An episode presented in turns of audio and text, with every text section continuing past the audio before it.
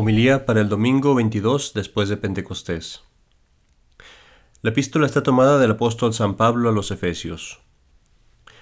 Hermanos, confiamos en el Señor Jesús que el que comenzó en vosotros la obra buena la acabará hasta el día de Cristo Jesús, como es justo que yo sienta esto de todos vosotros, por teneros yo en el corazón a vosotros, que habéis sido todos en mis prisiones y en la defensa y afirmación del Evangelio, compartícipes conmigo en la gracia porque Dios me es testigo de cuánto os quiero a todos vosotros en las entrañas de Jesucristo.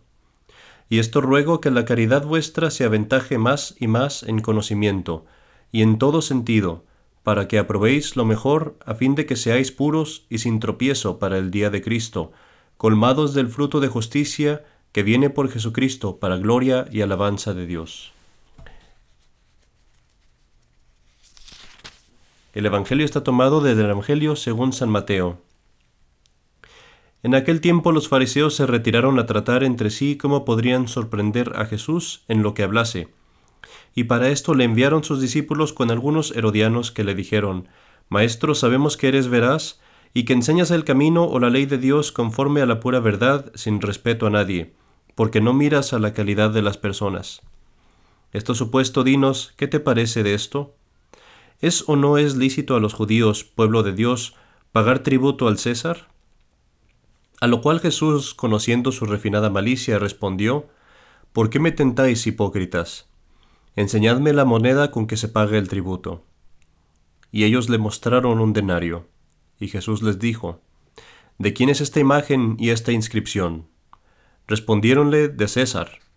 Entonces les replicó, pues dad al César lo que es del César y a Dios lo que es de Dios. En el nombre del Padre, y del Hijo, y del Espíritu Santo. Amén. Queridos hermanos, escuchamos en el Evangelio de hoy a nuestro Señor que les dice a los fariseos, Mostradme la moneda. Y luego les dice, ¿de quién es esta imagen y esta inscripción? Imagina esta moneda, digamos que es de oro, y vemos los dos lados de esta moneda. En los dos lados está la imagen de César. Y porque está allí la imagen de César, sabemos que esa moneda le pertenece a César. No solo eso, vemos que debajo de la imagen hay una inscripción, hay unas palabras que también nos dicen que esa moneda le pertenece a él. Ahora bien, hay otra parte, otra pregunta que nuestro Señor no hace, pero que podríamos imaginar que nos la hace ahora y digamos que nos dice, mostradme un alma. Y supongamos que le mostramos nuestra alma y que nos dice, ¿de quién es esa imagen y esta inscripción? Y he aquí esta pregunta, hermanos, ¿de quién es la imagen que encontramos en el alma? ¿Encontramos acaso en el alma la imagen de las cosas materiales? ¿Encontramos en el alma la imagen del oro, del dinero, de los carros, de las casas, de los lujos?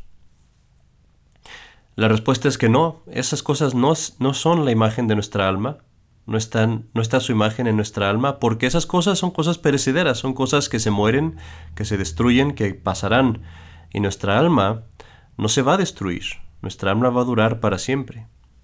Entonces, no, esas cosas materiales no son la imagen que está en nuestra alma.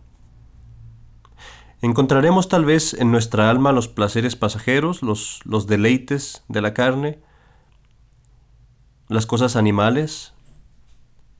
Y la respuesta es que no, tampoco encontramos esas cosas en nuestra alma, porque nuestra alma no puede gozar de las cosas materiales, es espiritual. Y no solamente eso, nuestra alma es lo que nos distingue de los animales, porque nuestra alma es distinta esencialmente de los animales. Y es precisamente esa la forma en la que sabemos que no somos iguales. Entonces no, no está en nuestra alma la imagen de los placeres y de las cosas carnales de los deleites sensuales. ¿Saben ustedes la respuesta? ¿Para qué, qué imagen encontramos en nuestra alma? En nuestra alma, para encontrar la imagen que tenemos allí, debemos de subir más allá de los animales, más allá de los astros, más allá de los cielos, incluso más allá de los ángeles. La imagen que tenemos en nuestra alma es precisamente la imagen de Dios mismo. Y qué cosa tan maravillosa es el pensar que tenemos en nosotros la imagen de Dios. Mis queridos hermanos, ese es un lado de la imagen, pero ustedes me dirán, ¿cómo es, cómo es que tenemos la imagen de Dios? ¿Qué es lo que tenemos? ¿Tenemos ahí tal vez una imagen, una pinturita, una escultura o qué es lo que tenemos? No, lo que tenemos nosotros es la imagen de la Trinidad. Acuérdate que Dios es uno, pero en Dios hay tres personas, el Padre, el Hijo y el Espíritu Santo. Bueno, del mismo modo en nuestra alma, nuestra alma es una, pero en ella hay tres facultades, que es la conciencia, el entendimiento y la voluntad. Y esas tres facultades son una imagen de la Santísima Trinidad y nos hacen esencialmente diferentes de los animales, y déjame explicarte un poco de estas facultades. La primera es la conciencia, y con esta facultad es con la que sabemos que existimos, es la facultad que me permite a mí, a mí conocer que existo y que puedo hacer y pensar, y saber qué soy yo y quién soy yo. Esa facultad de la conciencia es la primera que necesito. La segunda es el entendimiento y es la facultad con la que yo puedo incluso hacerme ideas en la cabeza, puedo formar palabras, puedo formar conceptos, puedo incluso conocer cosas que mis sentidos no las ven. Al escuchar esas palabras o cuando alguien me las dice, yo puedo formar una idea en mi cabeza aunque no la vea con los sentidos. Y ahí veo que es una cosa totalmente espiritual. Los sentidos no tienen mucho que ver, es algo que lo puedo hacer yo solamente con el entendimiento. El entendimiento es la facultad con la que resuelvo problemas, con la que conozco cosas, y es la facultad con la que llego al conocimiento de la verdad. Y finalmente tengo la tercera facultad, que es quizá la más importante, y esa es la voluntad. Y esta facultad es la que me permite desear cosas, y querer cosas, y hacer cosas. Es la facultad con la que hago, con la que decido, con la que amo algo o con la que odio algo, con la que peco o con la que hago actos de virtud.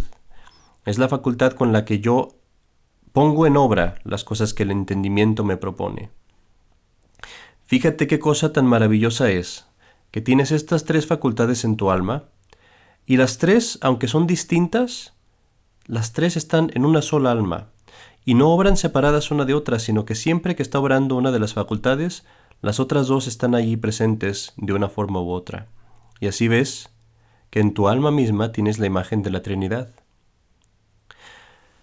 Pero hay otra imagen que tienes en tu alma, Vimos un lado de la moneda, ¿verdad? Ahora vamos a ver el otro lado de la moneda. ¿Qué hay en el otro lado de la moneda de nuestra alma? Y allí lo que vemos es la imagen de Jesucristo. San Pablo nos dice en la epístola a los romanos que el Padre nos hizo para que seamos conformes a la imagen de su Hijo.